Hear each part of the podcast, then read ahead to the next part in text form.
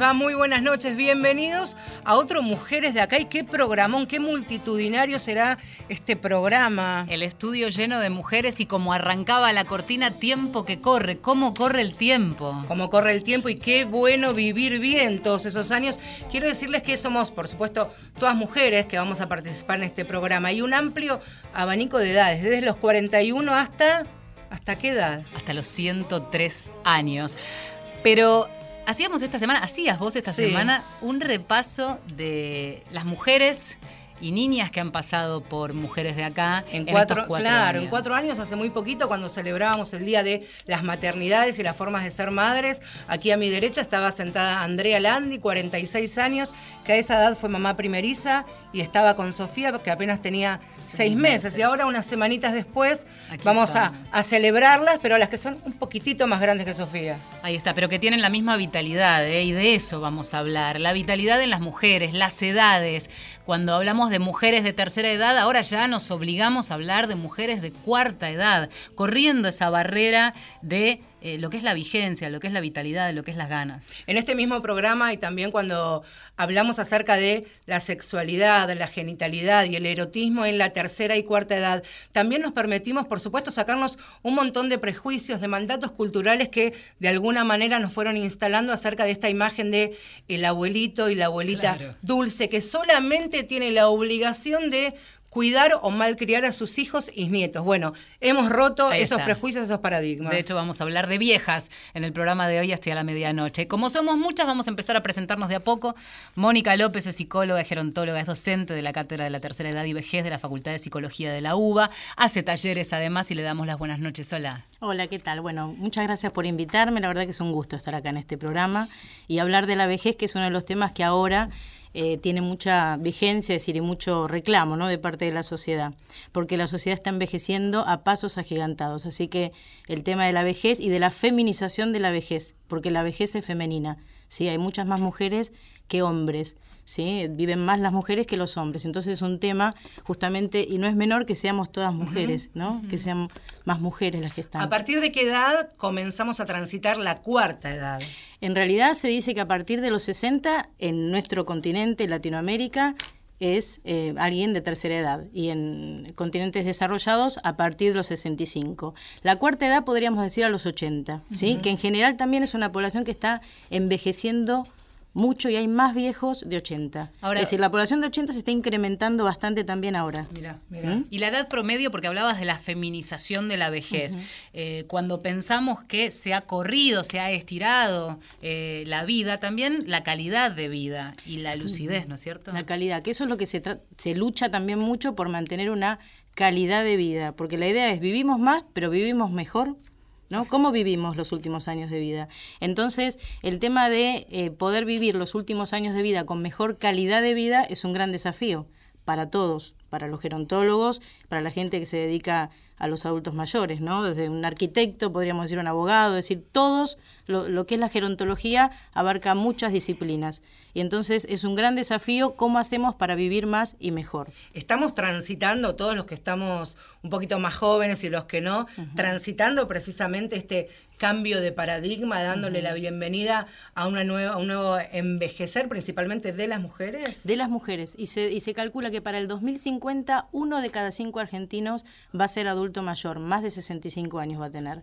Entonces hay que pensar también en esta cuestión de si el adulto mayor va a ser mujer, bueno, cuáles serían esas características también que tiene, ¿no? El envejecimiento femenino, por ejemplo, hay una autora que se llama Ana Freixas que habla mucho sobre el envejecimiento femenino y de cómo las mujeres en este último siglo han cambiado no mucho y se han empoderado en un punto y eso ha generado que también puedan posicionarse mejor en la vejez, no como las generaciones anteriores que quizás esperaban, como vos decías, en el sillón tejiendo y sin ningún proyecto, quizás muy pocos proyectos. Pasa que ¿no? también estamos hablando de la vida útil y de otros debates que se traen también. Por ejemplo, correr las edades de jubilación, con toda la resistencia que puede suponer, pero también muchas veces hablamos, ¿no? De se te termina el tiempo de trabajo, del ir y venir, de estar activo, de tener gente a cargo, y de repente te encontrás no solo con el nido vacío, con la vida vacía. Sí, que ahí en realidad uno en la cátedra decimos mucho que uno se jubila del trabajo, pero no de la vida. Exacto. ¿no? En realidad uno puede jubilarse de un rol laboral, pero nuestra identidad no es solo el rol laboral.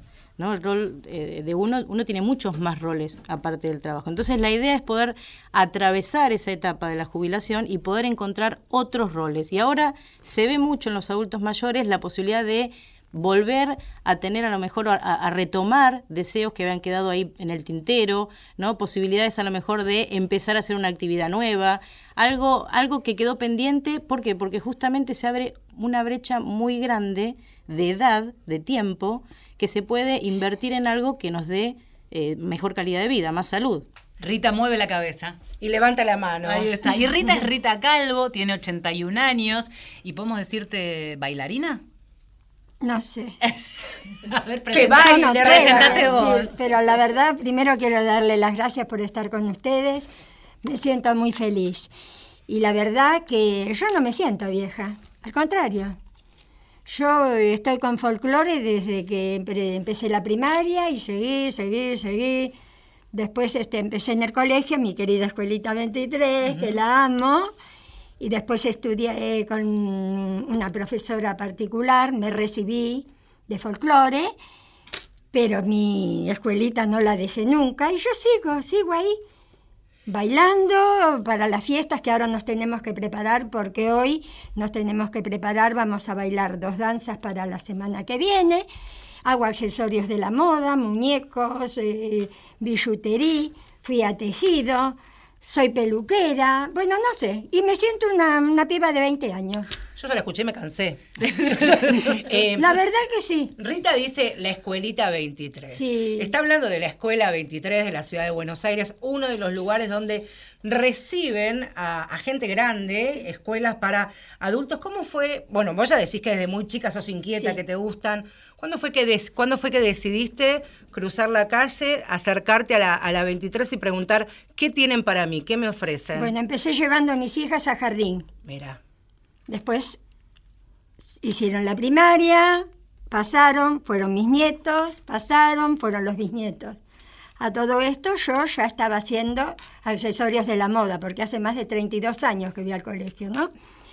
Y entonces fui y le dije a la directora, si no nos hacía el favor, nos ponía un profesor o una profesora de folclore, porque queríamos bailar.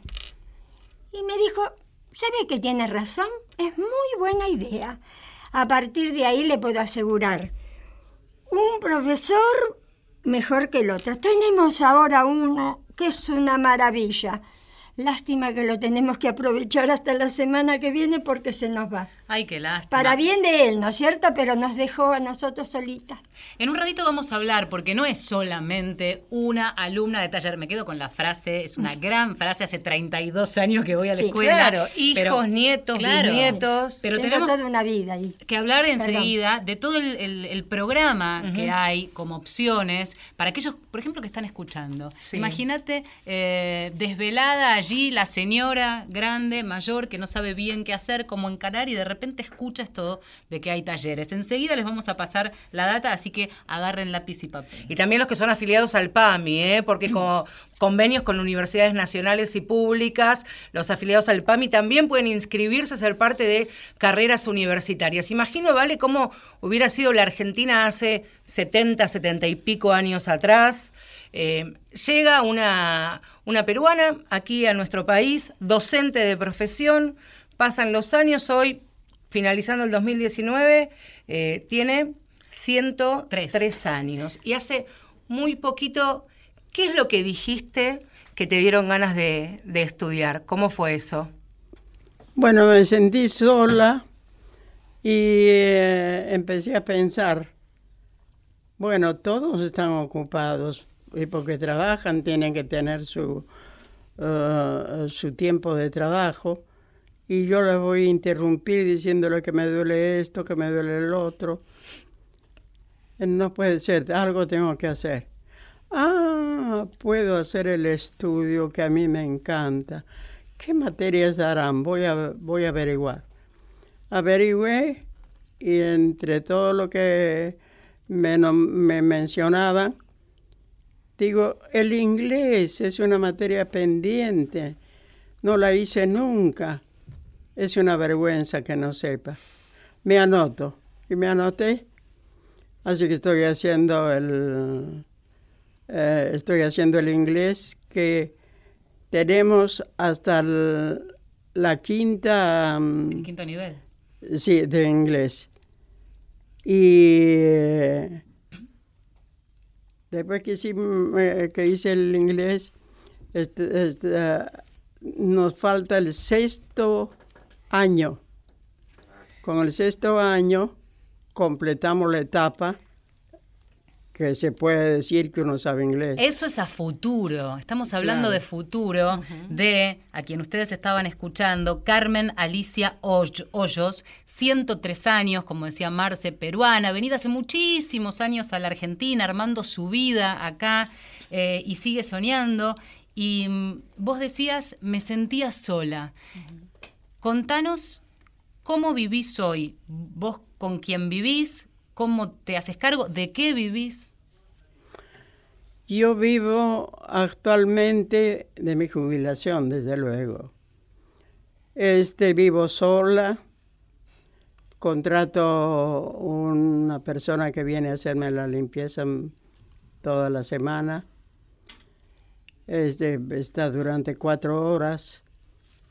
Después este, me voy a clase de tai chi, que es una, mm, una actividad que, oriental que se hace muy lenta. Es como la gimnasia común, pero que se hace lentamente los movimientos. Y bueno, y estoy con el inglés. Eh, este, me gusta computación, así que practico amando los mails. ¿Aprendiste, computación mail. Sí. ¿Aprendiste computación hace cuánto? Eh, eso hace unos cuantos años, yo creo que hará 10 o 12 años.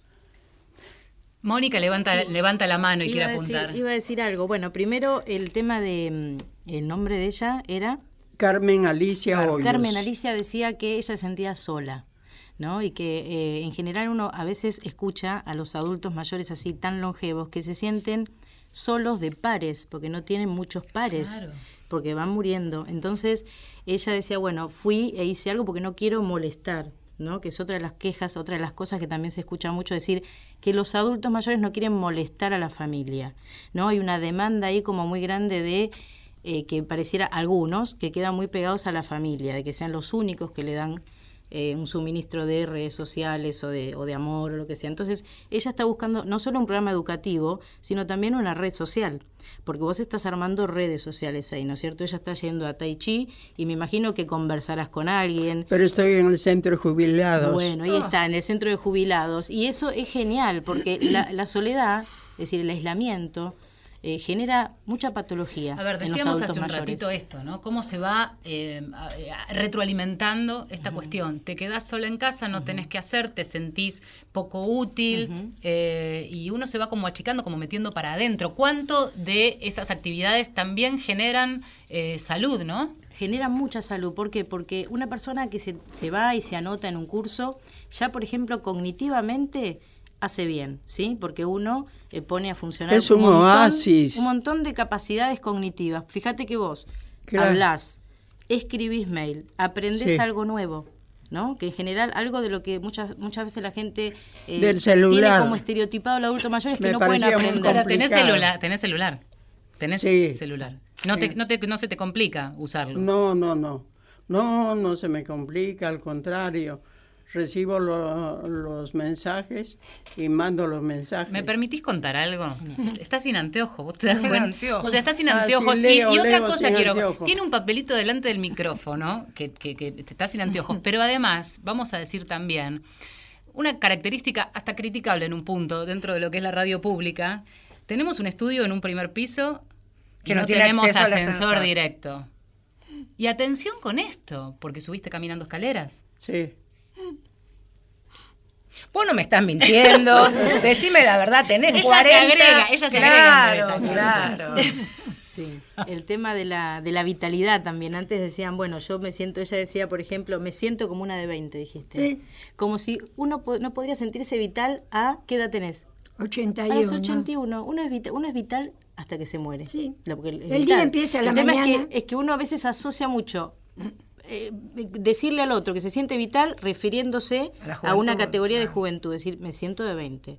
No, me siento de 80 y soy vital. Algo- Es decir, puedo ser vital y ser de 80. No, no es una contradicción, ¿no? A veces eso pasa. Algo interesante y que, que tiene que ver con, con las actividades que hacías, esto de, de las ganas, ¿no? Que es eso, en definitiva, a cualquier edad de nuestra vida que nos motiva, pero también hay algo que me parece sumamente importante, que es el compartir con los pares, si es que los hay, el disfrutar y el bailar. Sí, ayuda una barbaridad. ¿Por qué ayuda? Tenés el corazón contento, porque sí, porque es todo alegría. El grupo de folclore, todos los cursos, ¿eh? Sí. Porque así sea eh, computación, tejido, cocina, todos. Los profesores son extra- extraordinarios, los chicos son bárbaros, pero el mío es mío. Mi curso es mío y tenemos un profesor que es una maravilla. Es una maravilla. Y uno ya llega ahí, ya parece que respira otra clase de aire. Ya te sentís como con alas. Rita, hacer folclore, decíamos antes que la mayoría, en general, incluso la población eh, educativa de los cursos de adultos mayores, es la mayoría mujeres. Eh, ¿Cómo se las arreglan en el baile, mujer contra mujer? Y yo soy hombre siempre. Pero el profesor no me deja bailar con pantalones. ¿En serio? Ahí, No. hay, ahí hay que hacer una batalla. Bueno, ¿no? tenés que en la próxima clase decir, fui a un programa feminista y yo voy a ir con pantalón. ¿No te deja ir con pantalón? No, O sea, haces los pasos de bailar- baile de varón. Tengo zapateo según que danza. Zapateo. Sí. Con Chichita Vázquez me recibí yo. Hace como, no sé, del 22 colegio. años. Sí. Eh, y el profesor, no. Las nenas, no. Como hay tres hombres solos nada más. ¿El profesor qué edad tiene? Ay, no sé, ¿Qué sé yo, tendrá 40, 45. cuarenta y pico. Bueno, dale una Sí. clase ahora cuando vuelvas. Sí, sí, le voy a decir, darle un abrazo. Claro. En un ratito vamos a hablar de hombres, ¿eh? Eh, ¿Puedo hablar de sí. mis de lo que vos- maestras? sí, vamos a hablar de la escuelita, de la escuela, Sí, de la escuela. En, en un ratito porque va a ser muy importante y pensando en que nos están escuchando estas no- esta noche, que mañana se despierten y agarren el teléfono, llamen, averigüen, piensen incluso en el verano en las colonias de vacaciones que hay también para el PAMI y todo lo que puede hacer. Así que si querés en un ratito nos contás todo acerca de, de la escuela. Dale. Vamos a escuchar Bueno, algo de música de- y que de tiene las que ver maestras. con esto. ¿Cómo se llama tu maestra, la que más querés de todas? No, yo las quiero a todas. la teacher. las Ahora hablamos de eso. Bueno, vamos a escuchar música y tiene que ver también porque elegimos una canción tan linda. Malvina Reynolds y su canción Little Boxes, una mujer que se atrevió a cantar de grande y mira cómo lo hace.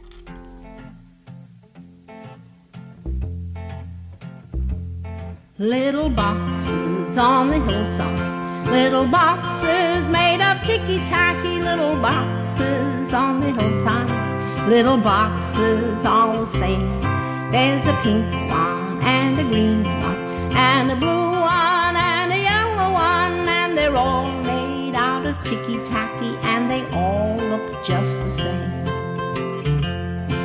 and the people in the houses all went to the university where they were put in boxes and they came out all the same.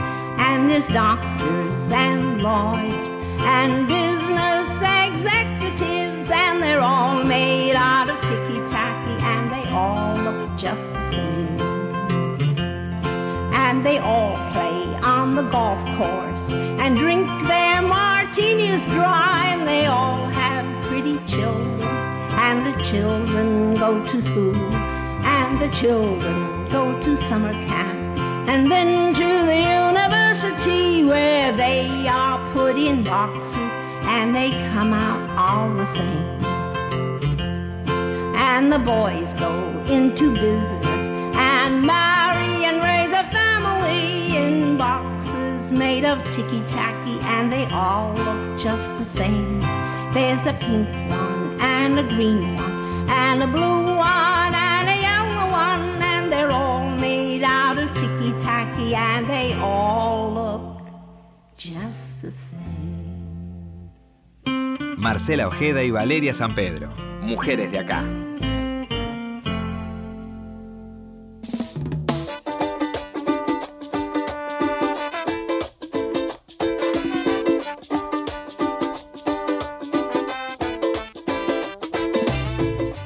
Seguimos en este maravilloso Mujeres de acá, donde estamos hablando de, de, nuestras viejas, ahora por lo menos a las que aspiracionalmente quisiéramos estar un poquito cerca cuando tengamos algunos años más, no tanto, pero ya estamos ahí, ¿eh? Las orejas muy abiertas, porque además nosotras, cuarentonas, ya empezamos a hablar del paso del tiempo, empezás a tener conciencia del paso del tiempo, y de repente escucharlas, ver esa vitalidad, porque creo que cuando hablamos del paso del tiempo, el gran temor, el fantasma ahí arriba es la muerte. Ahora vamos a hablar de la muerte, pero también hablamos de todas las otras actividades que veníamos describiendo. Ya sabemos las situaciones, por supuesto, por las que atraviesan nuestros abuelos, adultos mayores o viejos, como ustedes quieran, que todos bregamos y en realidad que tendrían que tener una vejez y un ocaso de la vida mucho más digno, con posibilidades ni que hablar de los valores de sus jubilaciones y o pensiones, de las coberturas médicas. Eso ya lo saben, incluso debe ser tema de debate en, la mesa familiar. Pero también hay otra vida, hay otro momento de comenzar a escribir otras historias, asignaturas pendientes,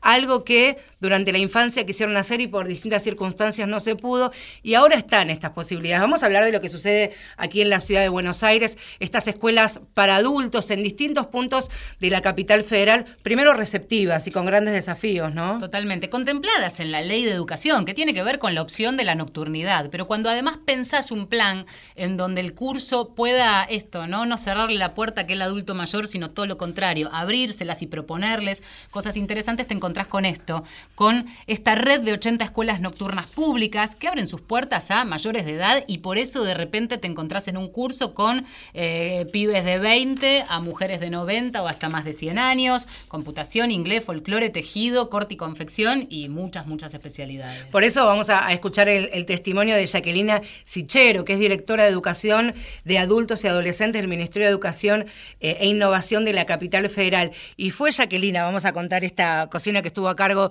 de Vale la que nos facilitó, nos dio una mano para que alguna de nuestras invitadas estuviera acá. Y no solamente con el rol y el lugar de funcionaria, porque para laburar en este, en este tipo de área, como con los pibes también, hay que estar involucrados y quererlos, así que vamos a escuchar lo que nos decía Jacqueline acerca de sus viejos. En el área de adultos se ofrece un servicio a la comunidad que es absolutamente valorado, sobre todo por aquellas personas que están entre los 70 y los 90 años de edad. Cada uno de los distritos o cada uno de los barrios posee una, dos o hasta tres escuelas que tienen como oferta cursos de diferentes modalidades y diferentes contenidos. Generalmente estos últimos años, de acuerdo al relevamiento que tenemos en el área, aproximadamente un 20% de personas, de mujeres, tienen entre 70 y 100 años de edad. Los cursos que eligen esta franja etaria son los cursos de folclore, de idioma, de corte y confección, accesorios de la moda y tejido. Muy difícilmente elijan gastronomía. Se concibe como una oferta alternativa de la educación formal, donde se pone en juego la recreación de ellas mismas como mujeres. Es un espacio donde se socializan, donde pueden pensarse juntas, donde todas tienen una historia de vida semejante y existe la necesidad de hacer esos momentos un lugar totalmente diferente a lo que tienen en sus hogares o en otros espacios. La escuela pública es buscada, es añorada y es deseada por esta franja porque se concibe desde ahí el lugar del saber y es el espacio que ellas se forman, se reformulan. Participan de las jornadas de educación sexual integral, aportan sus miradas, hacen desfiles con los diferentes retazos de telas que arman en corte y confección vestidos, disfrutan, charlan, conversan y a partir de ahí surgen amistades y hay historias de vida muy particulares, muy diferentes una entre sí y lo mejor de todo que como tiene la escuela pública representa a situaciones socioeconómicas diversas y ahí se juntan y todas encuentran un mismo decir, un mismo hablar y un mismo reformularse.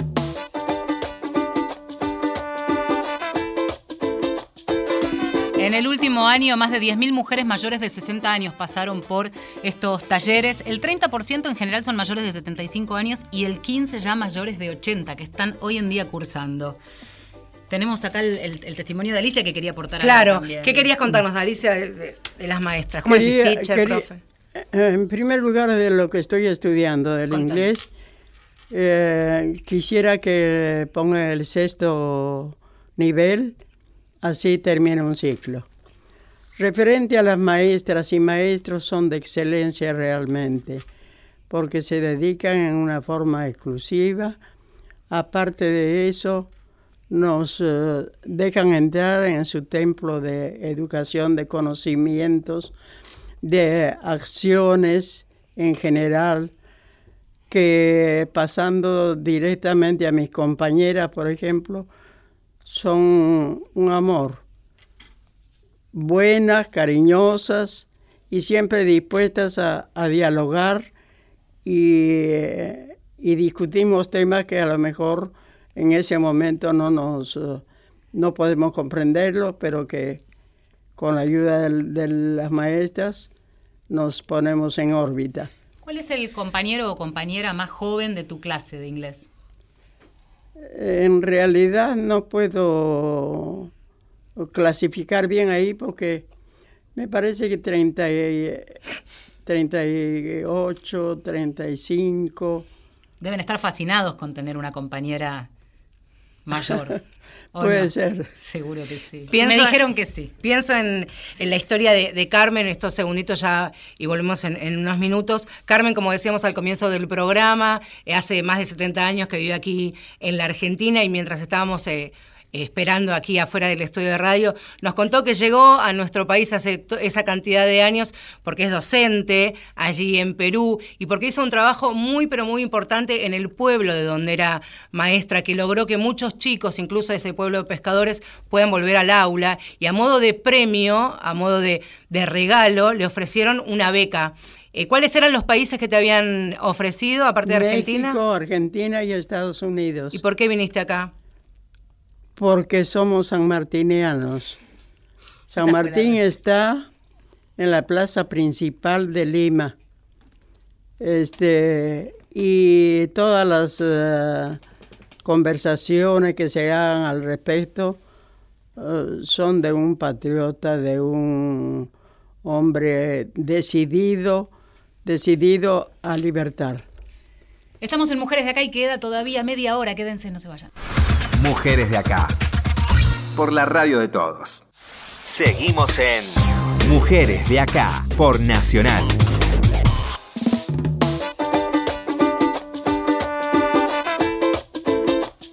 Qué hermoso programa este, Valeria, que estamos haciendo eh, sobre nuestras viejas, sobre cómo de alguna manera uno también aspira a ser en un futuro. Y hablábamos hace instantes nada más acerca de las escuelas nocturnas para, para los adultos mayores en la ciudad de Buenos Aires. Y mientras iba escuchando lo- los testimonios de, Carmen y de Rita, también quería, observaba a Mónica. Mónica Smukler es directora de los talleres y, y quiero compartir si esto es así o no, que incluso que hasta algún momento te, te emociona escuchar a, a tus chicas, porque en definitiva son, son las alumnas que se transforman en esto, ¿no? Sí, ¿qué tal? Sí, me emociona muchísimo porque me emociona ir a trabajar todos los días a esta escuela, porque uno viene con las preocupaciones, las cosas cotidianas y, y los límites. Y vos llegás y ves a esta gente tan entusiasmada que te dan alegría de vivir y te dan alegría de seguir, así como a ellas les sirve para seguir este, la vida teniendo objetivos, teniendo proyectos, teniendo eh, metas a cumplir. Eh, Rita ahora está interesada porque la semana que viene se presentan en, en- en la fiesta de fin de año. eh, y bueno, este, es maravilloso poder tener esta oportunidad.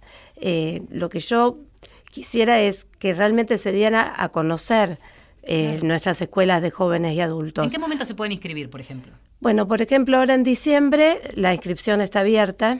A partir de, no sé, el primero de diciembre será este. No, Está bien, pero lunes, pero digamos, ahora en diciembre, en diciembre ya pueden venir a inscribirse. ¿Qué requisitos tienen que tener? que- Solamente la fotocopia del documento. Bien. Mira vos. Sí. Y si no, si, si durante el año, porque a veces no se deciden, digo, a veces los tiempos de la vida no están acordes al tiempo este, del ciclo lectivo. Bueno, tal cual, las escuelas de adultos son eh, flexibles. La persona puede inscribirse en cualquier momento del año, eh, porque bueno, las clases son muy personalizadas, porque los docentes se ocupan específicamente de, además de los planes de estudio, pero de atender a la diversidad. Entonces, bueno, las personas pueden anotarse en cualquier momento del año. Eh, y bueno, son recibidas en el nivel o en el curso que necesiten sin ningún inconveniente. Así que pueden acercarse en cualquier momento. Nosotros, bueno, tenemos pautado empezar a inscribir en diciembre para empezar las clases en marzo. Pero la persona, si no puede venir ahora, viene en marzo o en abril, cuando ya resuelve eh, su, su organización familiar. Entonces, bueno, se acerca y es bien recibido en todo momento. Gracias, Mónica. Me interesa contar también acá una trastienda, hacer un punto y seguido para contar que cuando eh, empezábamos a establecer los lazos y ver quiénes podían ser las invitadas, eh, Mónica no está prevista, no estaba prevista como una invitada formal al micrófono. Pero sin embargo, allí no te digo que se peleaban, pero casi casi para ver quién traía a nuestras dos invitadas, armar el pool, venirse en taxi para que no estén solas de noche y demás cuestiones. Y tiene que ver un poco con esto, ¿no? Con el compromiso, con la responsabilidad, con que el laburo no se termina inmediatamente cuando eh, se borra el pizarrón. Y también las redes de profesionales, esto es tan importante y cuando tiene una perspectiva y una mirada de género llevada a la profesión, en este caso a la psicología, a la gerontología, porque Mónica López, la, licenciada, llega a nosotros también gracias a Patricia, que fue la otra profesional que vino cuando hablamos de, del erotismo y la sexualidad en los viejos, porque también nos parece interesante eh, que podamos compartir, intercambiar en el caso de ustedes conocimientos y del lado de nosotras preguntas, con una perspectiva puesta principalmente en el mundo de las mujeres, en este caso con el recorte en, en la cuarta edad.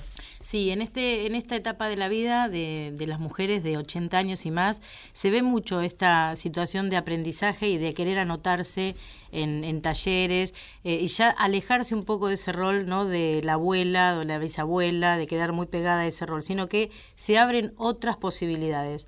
Dentro de, vos hablabas de, los, este, de lo educativo eh, que estaba haciendo ella y en la facultad nuestra, en los talleres de UPAMI, también hay mucha gente de más de 80 años que viene y se anotan en... Hay 27 talleres, ¿no? Nombrame algunos. Talleres de sexualidad, talleres, bueno, los de memoria son los más convocantes porque está, estamos atravesados por este prejuicio de pensar que el adulto mayor irremediablemente se va a deteriorar, cuando sabemos que no es así, porque fíjate que ella tiene 103 años y sigue aprendiendo, quiere decir que uno puede seguir aprendiendo hasta el último día de su vida. Y ella también comentaba de que la pasa bien, que le encanta y que está con otros y sigue aprendiendo. Digo, entonces todo esto de, las mujeres de más de 80 es como una revancha, ¿no? De, lo que no pudieron hacer antes. Es, es como eh, eh, decir, bueno, en este momento de mi vida, ¿qué me gusta? Y eligen actividades que son significativas. ¿eh? Porque a veces también pasa que uno dice, bueno, tiene 80 años, ¿Qué, hacemos? Y a veces el médico dice, bueno, vaya a hacer cualquier cosa, haga yoga, haga algo para entretenerse. Y no es realmente hacer algo para entretenerse, es hacer algo que me es significativo a mí, que me guste a mí. Mónica, a mí me interesaría preguntarte, eh, aquellas pongámosle mujeres, porque hoy estamos focalizando en las mujeres, pero aquel adulto mayor que no tiene la posibilidad, a veces física, de ir hasta hacer un taller, pero tiene la vitalidad, pero está más este, imposibilitado y la necesidad, las ganas están igual. ¿Qué se hace? ¿Cuál es el consejo? ¿De qué manera reactivar ese punto? De hecho, van, en la facultad, por ejemplo, hay otros talleres que yo doy, eh, yo te comentaba que va gente que va hasta con el andador o va con el cuidador el cuidador se sienta durante esa hora y media del taller y asiste, porque una cosa es el nivel de dependencia física y otra cosa es la autonomía. Una persona puede ser dependiente y tener un bastón o tener un andador, pero ser autónomo elige qué taller quiero hacer y voy a hacer esa actividad. Pero los que no, quieren, los que no quieren o no pueden, pueden los que están en casa, ¿cuáles son las pueden hacerlo Pueden hacerlo en la casa, puede ir gente a la casa, ¿sí? hacer actividades con ellos, a veces también a través de la tecnología, ¿no? de la computadora, o también hay, uno a veces piensa que la actividad es solo formal y uno muchas veces hace actividades en la casa que son informales. Hay gente que arregla el jardín, hay gente que hace a lo mejor eh, lectura. El otro día, ayer me decía justamente una de las participantes que los hijos la llaman por teléfono y dicen, ¿qué hiciste hoy todo el día, mami? Y estuve en casa, pero estuve tan entretenida porque me puse a leer un libro, me puse a ver una película, me, me fui a hacer un bizcochuelo para... Digo, todas estas cuestiones a veces hogareñas uno no las tiene en cuenta. Y la actividad puede estar en casa. Puedo hacerlo con un vecino, puedo llamar a alguien, jugar a las cartas. También pensaba y hablamos siempre con Marce este tipo de cosas que es el rol de los de afuera también, porque me parece que quienes están escuchando no solo son los adultos mayores, quizás es el nieto que no se acerca demasiado, porque por ahí que estar con el abuelo puede ser aburrido, digo, no siempre es bailar folclore, no siempre hay una rita en la familia. Tal cual, y también está bueno esto de que, de que haya encuentros intergeneracionales, porque a veces también uno ve que hay como mucho eh, subgrupos en los viejos, ¿no? Se juntan todos los viejos para ir de vacaciones, todos los viejos para... Digo, pero está bueno generar espacios intergeneracionales, que se pueda eh, generar algo de intercambio, de diálogo. Hay uno de los talleres, por ejemplo, que damos en la facultad que se llama el arte de argumentar, ¿no? Donde ellos tienen, aprenden a poder eh, posicionarse subjetivamente en un lugar más empoderado y poder contestarle al otro, ¿no? Que muchas veces pasa que el adulto mayor a veces se calla, no contesta para no confrontar, para no perder el amor de los hijos, de la familia, o mismo en un trámite. A veces uno hace un trámite y no sabe cómo defenderse frente al otro. Entonces, en esos espacios se generan tantos conocimientos que los comparten con su familia y con sus nietos. Entonces, eso es un disparador también para que llegue a haber otros diálogos diferentes a los que a lo mejor uno supondría que tendría con un adulto mayor, ¿no? Hay mucho más conocimiento, aprendizaje. Rita, te quería preguntar y, y haciendo, haciendo base en lo que decía Mónica, ¿qué tan importante es para vos este intercambio generacional con tus otros compañeros de, de clase, con tus nietos, con los amigos de tus nietos? ¿Qué también te hace estar rodeada de gente más joven? Es la vida, yo no, no, no me fijo en la edad. Eh, nosotros eh, cantamos, bailamos, nos movemos, saltamos. Con mi nieto jugamos a la pelota, jugamos a los, a los jueguitos de mesa cuando viene. Y si tengo la oportunidad de ir a la plaza con ellos, jugamos a la pelota y pateo como patea él. Y bueno, y con mis compañeros soy la mujer más feliz del mundo. Porque somos todas, todas, no tan grandes como yo, tienen menos edad, pero tienen amor en la, en la sangre. Entonces cuando nos reunimos, no decimos, uy, me duele el hombro, me duele el dedo. No, ¿cómo estás? Qué linda que estás. Uy, qué lindo tenés el pelo. Uy, te pintaste las Mira qué uñas. lindo. Entonces, eso, tanto a uno como al otro, lo pone de una forma que el profesor, vamos, empieza la clase, ya estamos todos ahí para, paraditos con la mejor fuerza. Mónica hablaba de en muchas, en muchas historias hay una especie de revancha, ser de grande aquello que por distintas situaciones de la vida en la en la niñez o la adolescencia, incluso en la juventud, no se pudo. ¿Pasó algo de, de esto en, en, tu historia? Todo lo contrario, porque ya desde chiquitito, ya mi papá me llevaba a la escuela de danzas. ¿Tu ya papá? De mi papá. Me llevaba en la calle, bueno, eh, ten, tuve la desgracia que después pobrecita, murió la profesora. La calle eh, Esmeralda. Folclore y clásico. Rita. Pero ya de chiquitita. Y mi papá tocaba el violín. Mira. Hablabas, Entonces, de, hablabas de amor. Bueno, los amores, por supuesto, son múltiples: hijos, padres, madre, familia. Pero también el digo el amor de pareja. ¿Cuánto hace que te quedaste sin amor de pareja? Bueno, yo me separé de mi esposo cuando mi hija tenía mmm, 15 años, 16 años. Y después, por tonta, nunca tuve otra pareja. Muchos años, ¿no? ¿Y sí? ¿Cuántos años tenías mi cuando...? Mi hija tiene ahora se, se, 55, 57, Mira. por tonta. Porque yo me dediqué, busqué trabajo, empecé a trabajar. ¿Saben dónde encontré trabajo, chicas? En un albergue tránsito. Ah, escuchan, ¿qué hacías en el teo? Entré como mucama. Y ¿A qué edad? Espera, ¿qué edad tenías? Y, uy, hace como, qué sé yo, tendría cuarenta y pico de años. Pagar la olla, hay que salir a laburar. Ah, yo tuve que salir o salir a trabajar Obvio, para, claro. por, para, mis hijas. Bueno, eh, entré como mucama y terminé como conserje pero les puedo asegurar que pasé una maravilla de trabajo. El que dice Muy que... excitante. Sí, Muy a veces, en, a veces entraba a las 6 de la mañana y salía a las 6 de la tarde. Porque tenía que hacer, pero estaba, era, es, un, es un trabajo hermoso. Lástima que ya lo tiraron no, pero abajo. Fíjate que vos dijiste, que fue una revancha, porque esa época sí. quizás estabas mucho tiempo trabajando. Y sí, ahora claro. la revancha es que vos claro. ese tiempo lo estás ocupando en algo que, te, que lo sí. elegís. Nos vamos a la ¿no? otra punta del estudio porque está asintiendo también Carmen Alicia, es nuestra invitada más grande, la de 103 años. ¿Te puedo preguntar eh, lo mismo, lo que tiene que ver con el amor, no sé si decirle amor romántico, amor de pareja. Marido, esposo. ¿Cuánto hace que en ese sentido te quedaste sin Y era pareja? como 15 años. Uh -huh. ¿Te quedaste viuda? ¿Eh? ¿Enviudaste? Enviudé hace como 15 años. Y bueno, me dediqué ahí eh, especialmente a mis hijas. Este, hicieron las, sus carreras, yo las seguí de cerca. Y eh, cuando enviudé en realidad, este, pasé todo callada y mucho trabajo. Me hacía trabajos extras. Este, yo hacía escrituras en el colegio de escribanos. Entonces hacía escrituras, estudiaba las hipotecas, estudiaba las herencias, a ver por qué ese señor tenía la, tal propiedad, este, cómo la había adquirido. Así que en realidad la historia completa de la compra que este señor tenía a su cargo. Entonces eh, eh, tenía muchos tramos, después vigilar a mis hijas eh, que venían del colegio este, era un camino lento pero seguro para, para ella porque gracias a Dios en ese tiempo no había tanto, tanto asalto como hay ahora, si no hubiese, hubiese tenido mucho miedo. Pero siguió todo normal, pero siempre con mucho trabajo. Antes trabajábamos muchísimo no, me pongo a pensar a veces por qué trabajábamos tanto. Cuando converso con mis compañeras, que ellas tienen cada historia, y, no parece, pero una es arquitecta, ingeniera, pintora, todas estudiosas y todo de carrera, y, y las que no son de carrera tratan de escuchar y de asimilar lo que está contando la otra compañera.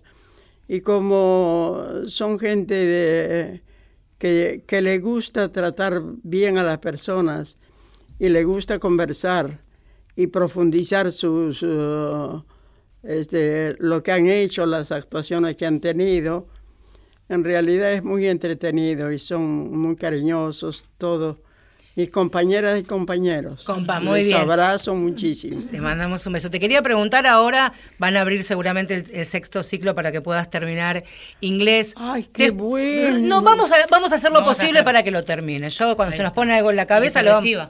Y que se, escúchame, ¿y después qué te gustaría hacer? ¿Aprendiste computación? Ya te compraste la computadora, nos contaste en cuotas, estás aprendiendo, tenés smartphone, después nos vamos a armar un grupo de WhatsApp con Valeria. Ah. Inglés, ¿y qué otra cosa te gustaría hacer? ¿Después qué? Ejercicios, porque estoy haciendo este tai chi. Y eh, a mí me gusta mucho, como hice yoga, te queda ah, esa sensación en el cuerpo de poder moverte, de poder desplazarte, de tratar de ser siempre independiente. Entonces, este, y eso no se borra, entonces queda para uno, porque uno se levanta, por ejemplo, después del baño, hace unos ejercicios este, antes de tomar el desayuno. Entonces me, me hago como un programa que es chico, pero muy efectivo para mí y muy reconfortante, porque me encanta el deporte. Yo hice siempre básquet, voleibol, y hasta ahora tiro la pelota muy bien, el encajo. ¿Sí? Sí. Eh, sí, ella decía algo recién interesante, porque decía eh, mantenerme independiente, ¿no? Como eh, a veces el tema de los, de los viejos es eh, no tanto el miedo a la muerte, sino el miedo a perder la independencia, a ser dependientes. ¿no? Y fíjate que ella valora mucho esto de poder moverse sola, hacer actividad física, ¿no? Esta cuestión de no depender del otro, que a veces eso se escucha mucho también, ¿no? el adulto mayor tiene mucho miedo a depender, ¿no? Y está la fantasía también de pensar que todos este, van a estar internados en un hogar o no están en, en una residencia. Sin embargo, fíjate que la realidad te muestra que no, que hay mucha gente que sigue haciendo cosas de manera autónoma y, por propia voluntad. Ahora, sí, lo que muchísimas. Sí, sí, muchas. Lo que decía Marce de, la pregunta que le hacía justamente a Carmen de y después qué, debe ser también un motor fundamental, ¿no? Seguir pensando en que hay un futuro. Porque si uno piensa en hoy cuál es el promedio de vida, por ejemplo, en las mujeres en, la Argentina. En las mujeres 76 años, en las mujeres 81 años, ¿sí? En el hombre 76. Hay 6 años de diferencia más o menos. Ahora, 81 años. Y hoy tenemos acá a Rita que no la podemos creer, 81 años y, y, y, la escuchamos escuchás y claramente, sin haberle preguntado, porque a Rita no le preguntamos, tiene un mañana, un después, un proyecto. Y, y tenemos acá también a Carmen, entonces, ¿eso funciona un poco como motor, es la pregunta? Y es fundamental porque las, aquellas personas que no tienen proyectos son las que muchas veces caen en determinadas patologías, en la depresión, ¿sí? en, en- en el encierro. Entonces el estar proyectar genera eso, es- genera tener un- una meta, un objetivo, levantarme a la mañana y decir, bueno, me voy a levantar, me voy a cambiar, me voy a vestir porque tengo que ir a tal taller. Tengo que ir al festejo de fin de año. Voy a ir a hacer folclore. Entonces es un motivo para despertarse a la mañana, porque si no, la gente tiende a, eh, a, quedarse y a ¿Para qué? encerrarse. ¿Para qué? Hay algo importante que por lo menos me llevo como, como aprendizaje de este haberlas conocido, es que se puede ser una vieja feliz. Totalmente. toda que, que no, pero Totalmente. que también nosotros hemos sido de alguna manera este, formateadas de la infancia, de los medios de comunicación, las películas, que el viejo no se enamora, que el viejo no se divierte, que el viejo no goza, que el viejo no disfruta, que el viejo no baila, que está dedicado exclusivamente al cuidado de, de los otros. Y pienso, y ya nos quedan unos minutitos para, para terminar el programa, estamos terminando el día, seguro habrá muchos viejos y muchas viejas que nos estarán escuchando a esta hora. Y me gustaría que sean ustedes las que, las que les hablen. ¿Qué le dirías a algún viejo o alguna vieja que nos está escuchando ahora y que tiene miedo, que le da vergüenza, que le da fiaca salir a la calle y, divertirse, aprender, ir a algún taller? ¿Cómo los incentivamos para que salgan? Le diría que han salido nuevas em, este, nominaciones y nuevas eh, cosas para aprender. Que vaya y vea cuál le gusta, pero que no se arrincone en la casa. Que salga, que camine por la calle, que mire los negocios, que mire la gente que pasa, que mire cómo se visten, cómo ahora está cambiando la moda y para los jóvenes este fantástico porque se sienten tan libres, tan sueltos que caminan sin mirar a nadie. Y eso es lo que tiene la juventud, es ¿Qué te- valiente. ¿Qué te pasa cuando ves a, a las pibas jóvenes en la calle, a las chicas de 20, 30, las mirás y qué, y qué sentís cuando las ves por la calle? Yo siento ternura. Porque me parecen mis netas. Qué fuerte. Estamos todos emocionados, estamos todos con, Sí. con Y qué orgullo deben ojos, tener ¿no? tus nietas también, de pensar que tienen una abuela de 103 años con ganas de vivir, de comerse la vida, los años que, que queden, de disfrutarlo, y uno las escucha, a las dos principalmente nuestras Sí. protagonistas, y piensa en sus abuelas. Y en qué lindo ejemplo que nos están regalando, Sí. ¿eh? Mira, yo tengo por costumbre levantarme a la mañana y mirarme al espejo. Ya hace un par de años que lo hago. Me miro y me río de mi cara. Ahí cuando me higienizo, tomo tres sorbitos de agua y le digo al mismo espejo, ay, tengo que tener un día hermoso, chau. Me, arreglo, ya voy, me preparo el mate ¿eh? y ya salgo a hacer un mandado silbando. Ya me conocen todos en la calle, porque el que no me conoce se cree que estoy loca, porque voy cantando o hablo sola. Y otra cosa, tenía un árbol de jacarandá en la puerta de mi casa, que lo pusieron y se robaron las maderas y robaron el árbol. Entonces quedó un tronquito chiquitito. Y yo le hablaba al árbol, le hablaba, le hablaba. Y un día un señor me ve y me dice, discúlpeme, señora. Le digo, ay, usted está pensando que estoy loca. No, no, señora, dice, ¿usted le está hablando al árbol? Sí, porque lo amo. Dice, bueno, mire, lo rascó y salía juguito.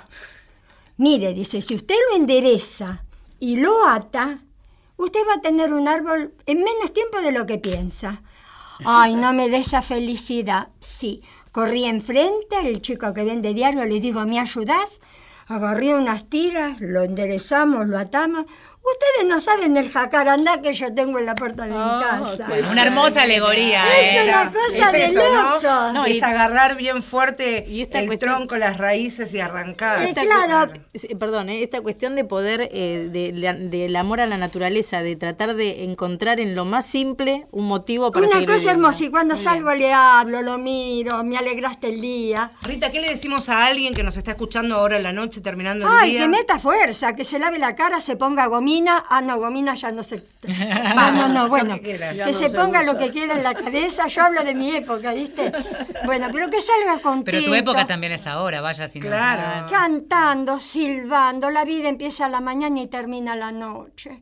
Mañana no sabemos qué puede pasar. Arriba el espíritu, yo se lo deseo de todo corazón. Vengan a la escuela 23, ahí nos van a encontrar, le vamos a brindar todo el cariño y todo el amor que ustedes precisan. ¿Están tristes? Vengan allá, nosotros se la vamos a hacer pasar las les tristezas. Los amo con todo mi corazón. Hasta pronto. Ahí está. Bueno, yo creo que sobre minutitos finales nos vamos despidiendo y vamos a nombrar a cada una de las que hoy está. Aida, que vino a acompañar a, a Mónica, que está ahí acompañando. ¿Cómo se llama? Dijiste el. el- Eh, el taller, bueno, los talleres son no, cuando uno acompaña a una amiga. por- contrafóbico. Ahí está, ahí El amigo contrafóbico. El amigo contrafóbico. Gracias por haber venido, amiga.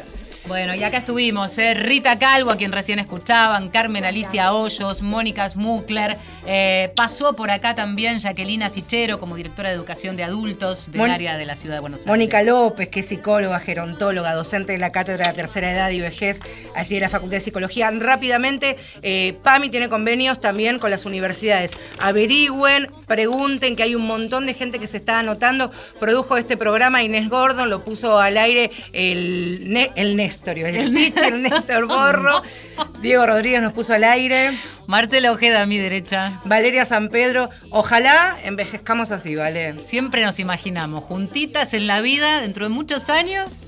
Decimos que el hijo nos va a meter en algún hogar de. No. No, pero esperá. de- así viejas muy locas vamos a ser nosotras, nos vamos a acordar de usted. Vamos a ir a bailar, vamos a todo. Bueno, armamos el grupo de WhatsApp. Esperamos que les haya gustado Gracias este por programa. haber venido, las Gracias. aplaudimos. Gracias. Así nos vamos, que descansen. Chao.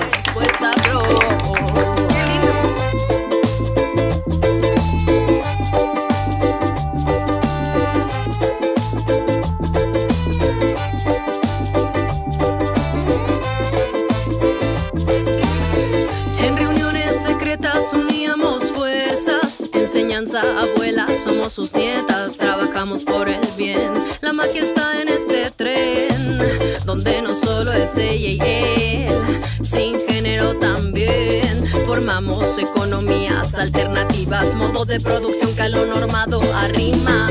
Si te corretes, somos más fuertes, el colectivo crece, empoderamiento nace. En galaxia siento medicina Pachamama te regala en cada aliento el suspiro del cuerpo cuando me libero. Con mis hermanas vibro, rivalidad no quiero.